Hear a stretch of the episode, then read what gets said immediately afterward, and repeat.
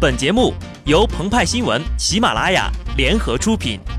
听澎湃新闻，新颖独到，无尿点。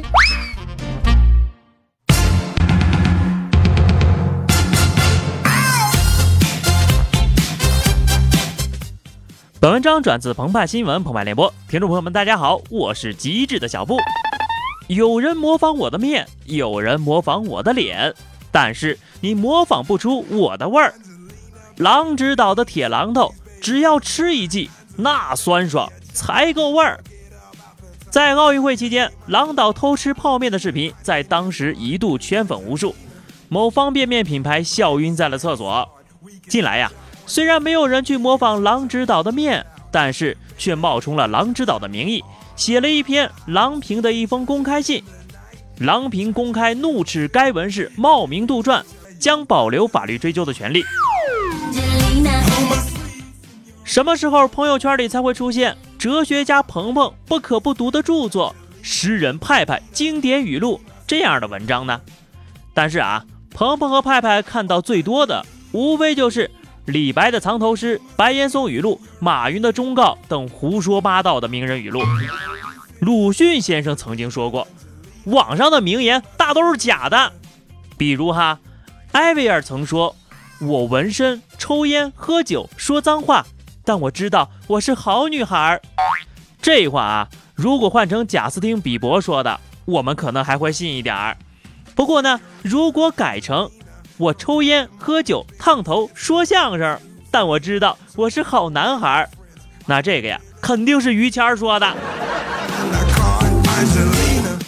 之所以别有用心之人会傍上郎平，借着他的名义传播谣言。发表不当言论，因为郎平率领中国女排取得了优异的成绩，影响力骤增。这样蹭热度的新闻并不罕见。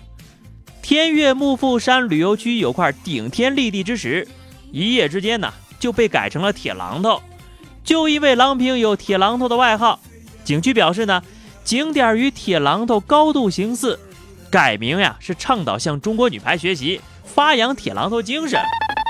其实呢，向女排学习这样的初衷挺好的，但问题是这块石头哪里像榔头了？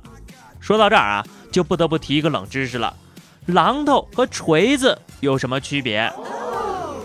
如果非要说区别啊，锤子两边不一样，有的是羊角，而榔头两边相同，比锤子大。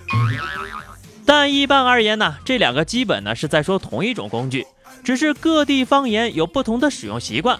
比如吴语里只有榔头的说法，但在四川等地，锤子经常被用来骂人。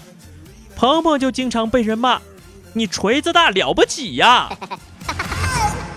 再比如，第一个提出铁榔头外号的是著名解说员宋世雄，他呢是河北人。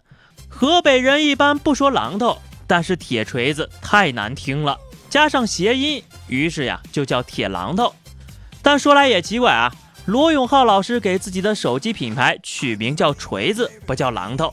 漫画人物雷神，大家都叫他锤哥，而不是狼哥。由此可见呢，取什么名儿也不是那么随意的。试想啊，如果为了致敬于是改名的逻辑成立，那么以后漫威电影索尔的中文翻译就叫狼神，锤哥改叫狼姐，你看影迷们揍不揍你？而且那二郎神也不乐意呀。谁二啊？你说谁二啊？那么顶天立地和铁榔头相比，差在哪儿呢？无非啊，就是差在铁榔头拿了冠军，顶天立地没有。但如果铁榔头没有拿冠军，他们还会改名字吗？这样的问题啊，同样出现在了女排主攻手朱婷的身上。所谓十年寒窗无人问，一朝成名天下知。对于取得优秀成绩的功勋运动员，在荣誉和经济方面进行嘉奖，再合理不过，这就是所谓的锦上添花。但是，就像央视评论所说的那样，对运动员不光要锦上添花，还要能够多一些雪中送炭，在他们真正需要帮助的时候伸一把手。